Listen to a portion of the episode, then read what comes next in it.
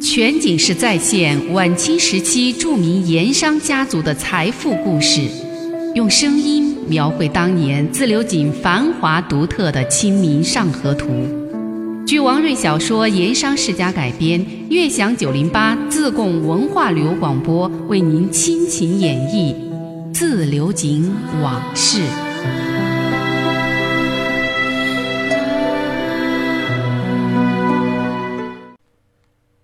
上一回说到，王家穆师爷给县狱的贿赂银子，因为分赃不平、不公，小狱卒程武咽不下这口气，就找知县陆基的心腹黎师爷告了密。黎师爷又赶紧一五一十的汇报给了陆基。陆基一向是只求自己出淤泥而不染，没想到眼皮子底下手下人竟然如此的腐败龌龊，不禁勃然大怒。他看这件事牵涉的人多，也算得上是案情重大，需要小心处置，以防有不测发生。于是他又向李师爷问计。李师爷明白，他和知县陆大人是绑在一起的，也许不能够一荣俱荣，但肯定是一损俱损。帮陆大人出主意，其实也就是帮他自己。李师爷也许算不上是足智多谋。但是他遇事明白，对官场、对江湖，他都很有些阅历。要想出一些整人的招数，也不是什么难事。他闷头抽了一阵烟，放下了长烟杆，望陆基说：“大人，为今之计，最好是把王朗云马上送走。”陆基一听不明白呀。送走王朗云，送到哪里去？送州府、送省城都行，总之把他送出富顺，越早越好。李师爷显然已经经过了深思熟虑，他站起来，在屋子里走了一个来回，向陆基进言道：“当然，最好是借犯进省，乃至借犯进京。”大人，古人有句话，叫做“庆父不死，鲁难不已”。如今这王朗云就是富顺地界的庆父，不将他尽快送走，送离富顺县，这县境内包括县狱、县衙，就一日不得安宁。陆大人您，麻烦就会一日不断。试想，王朗云给送走了，王家上下人等，就算有天大的本事，围绕其施展的一切花招计谋。都不在富顺县衙，你陆大人这里，整个县衙岂不清静得多，少事的多？李师爷这一说，陆基明白过来了。李师爷这是建议将此案上交，矛盾也就上交了，把利害关系从富顺县衙，实际上也就是从自己身边给移开了，脱离了斗争的漩涡中心。其实啊。李师爷还有一句话，他没说出来，那就是再这样硬斗下去，你陆大人完全不是王朗云他们的对手。陆基听了李师爷的建议，似乎还有些迟疑。可是这案子如今不明不白，尚无头绪，如何能送走或是借犯进省呢？大人，李师爷胸有成竹。大人是怕案子线索没厘清，案情不白，上峰不同意借犯转案，或者是日后责怪乃至追究。说到这儿，李师爷那张沧桑的瘦脸上现出一种诡异的神色。小人这里倒是有个主意，眼下正可利用狱卒程武的密告，把县狱孙成等人的所谓不法之举做个由头，设个局，让王家那些人去钻。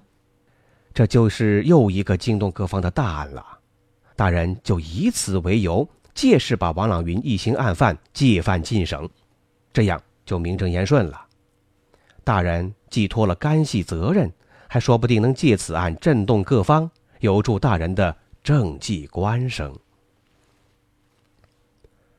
陆基听到这儿，满意的点了点头，但转念又一想，又有些担心的问道。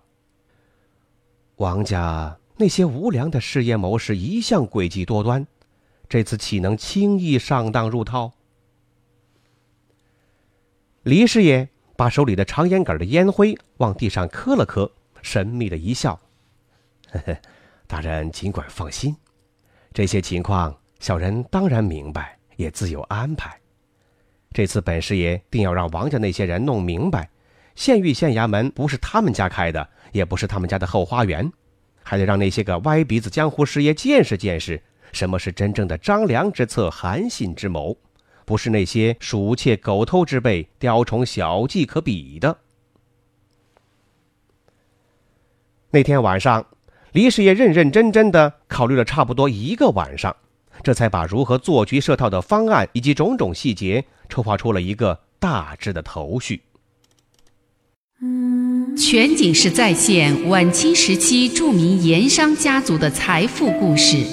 用声音描绘当年自流井繁华独特的《清明上河图》，据王瑞小说《盐商世家》改编，悦享九零八自贡文化旅游广播为您倾情演绎《自流井往事》。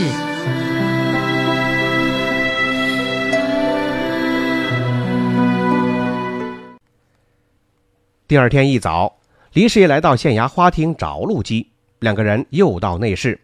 把方案大致给陆基说过一遍，听得陆基连连点头。在设圈套张罗网这些事情上，陆基肯定不如李师爷精于此道。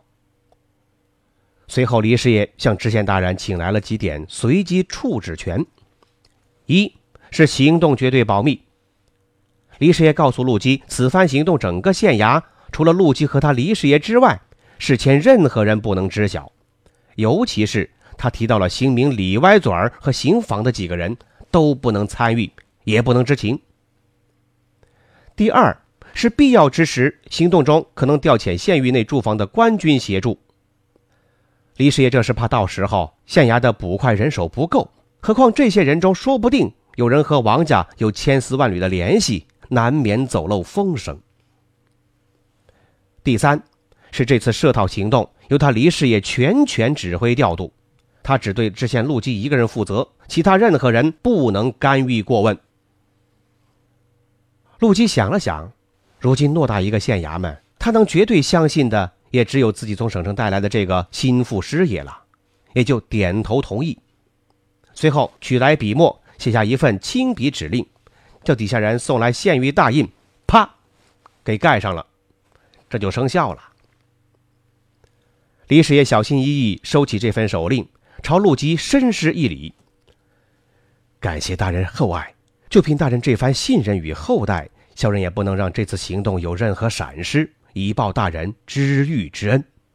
大人，您就等着听佳音捷报吧。回到自己房里，李师爷开始走出了第一步。按昨夜考虑的方案，首先是打探对方的动向和底细。兵法有云。知己知彼，百战不殆。他让人把县衙两大捕头之一的郑捕头叫到自己房里来。在李师爷印象中，感觉这位郑捕头比那位姓张的捕头要正派本分一些，也没那么贪财。落座以后，李师爷向郑捕头出示陆基的手令，然后神情严肃地告诉他：近日省都安排下来，让知县陆大人办一件朝廷下旨催办的要案。如今陆大人指令他李师爷全权负责，这事儿要先给他郑捕头通个气，以后一切听他李某调遣指挥。这事儿如今在县衙捕头捕快中，就他一个人知道就行。至于具体是什么案子，暂时不能相告。稍稍停了停，李师爷看郑捕头一脸的肃然，等他说下去，于是就接口又说道。眼下郑捕头要做的是先给他选择两名做事精细、关系背景不那么复杂的捕快，归他李师爷调遣安排。具体情况，郑捕头也不必过问。郑捕头听说是省都叫下来的朝廷要案，当场就给镇住了，心想这事儿可得认真仔细了，否则弄不好就有下狱杀头之祸。他把手下十几名捕快。仔仔细细在肚子里头过了一遍，小心的选出了两个人。当天，郑捕头就把这两名捕快交给了李师爷，当面交代一番，转身离去。这两个捕快，一个姓陈，叫陈华飞，三十出头，显得很精干老练；另外一个姓李，单名一个彪字，二十多岁，长得结实魁梧，而面相憨厚。因为都在一个衙门里混事，李师爷是认识他们的，只是所知不深。李师爷先问了两个人自身的情况，两个捕快也如实作答，言语对答举止印象之中。似乎沾染的江湖气不多，这让李师爷有些放心了。他稍稍想了想，就对两个人分别做出了安排。李捕快这几天负责侦查王家人等在县城里有哪些落脚点、经常来往的人员最近的动向等等情况，然后每日一报，直接向李师爷汇报。看李彪都听明白了，他就让李彪先走。李彪走了。屋子里只剩下他和陈华飞两个人，李师爷这才神色严峻的对这位捕快郑重交代：“陈捕快，本师爷奉命查办这件案子，不仅事关重大，而且还会牵涉到本县衙门里的一些人物。也是陆大人郑捕头信任于你，选你来查办此事。不过陆大人特地让我告诫你。”朋友同事的交情是交情，朝廷的王法是王法，两者应该分开的，必须要分开，不能顾了交情不顾王法，那是要坐牢甚至杀头的事儿。这点厉害，想必你这在衙门当差多年的陈捕快会清楚明白。陈捕快赶紧表态：“李师爷放心，小人一向分得明明白白。”嗯，分得明白就好。李师爷满意的点了点头。今日交办给你陈捕快的差事，本师爷和陆大人就完全放得下心了。你要做的就是着力侦查关在县域二间的自流井盐商王朗云，眼下他与县域哪些人有所联络勾结，又是如何内外串通传递走漏消息，共谋抗案审案。这些情形。你要查的仔细明白才好。陈华飞一听，也确实吃了一惊。这些事儿他也有所耳闻，因为跟自己没什么关系，也就没有留心，没在意。如今听李师爷这么一说，他也感觉到事情严重了。李师爷拿着长烟杆儿敲着尾巴，语气非常严肃：“眼下你的差事，就是要查明白这些情况后。”尽快向陆大人和本师爷禀报，不得有误。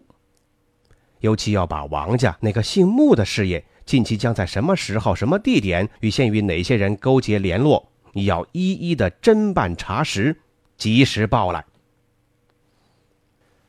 其实这个时候啊，穆师爷和孙跛子带着二莽娃正在省城，县城这边客栈联络点和王朗云的事儿交给了家人王祥在负责。王祥警惕性不高，自然是疏于防范。两个捕快很快就得到了一些消息，几天后分别有情况报来。李彪那一路向李师爷回报说，已真知王家在县城确实有个秘密据点，就是东门外的福东来客店，掌柜的是一个名叫二毛娃的后生小子，此人来路有些不明，是个外乡人。另外有一个叫王祥的王家家人在协助他。姓穆的师爷和王家人等来往县城，都在这里落脚。不过最近已经多日不见穆师爷和掌柜二毛娃的踪影。经过打听，据说是都去了省城，意图不详。去了省城，李师爷感觉很意外。李彪对李师爷的询问很肯定的说道：“这两个人千真万确上了省城。”而且据说是和一个叫做孙跛子的秀才一路同去的，这是小人托人从那个叫王祥的家人口里听来的，说是已经去了七八天了，最少估计也会待上半个月才会回到县城。李师爷听罢，沉默了好半天，他一时猜不透这几个人急急忙忙结伴去省城意图何在，但是他料想肯定与水利局案有关，跟王朗云也有关。王家果然在县城搞了一个秘密据点，这倒没出乎他的意料之外。至于那个孙跛子，李师爷是最近才听人提起过，说是此人来历不简单，曾在曾国藩帐下当过幕僚，非等闲之辈，如今已是王朗云那里的重要谋士。这几个人联袂赴省，肯定有什么花招，这也让黎师爷又增添了几分紧迫感。全景式再现晚清时期著名盐商家族的财富故事，用声音描绘当年自流井繁华独特的《清明上河图》。据王瑞小说《盐商世家》改编，悦享九零八自贡文化旅游广播为您倾情演绎《自流井往事》。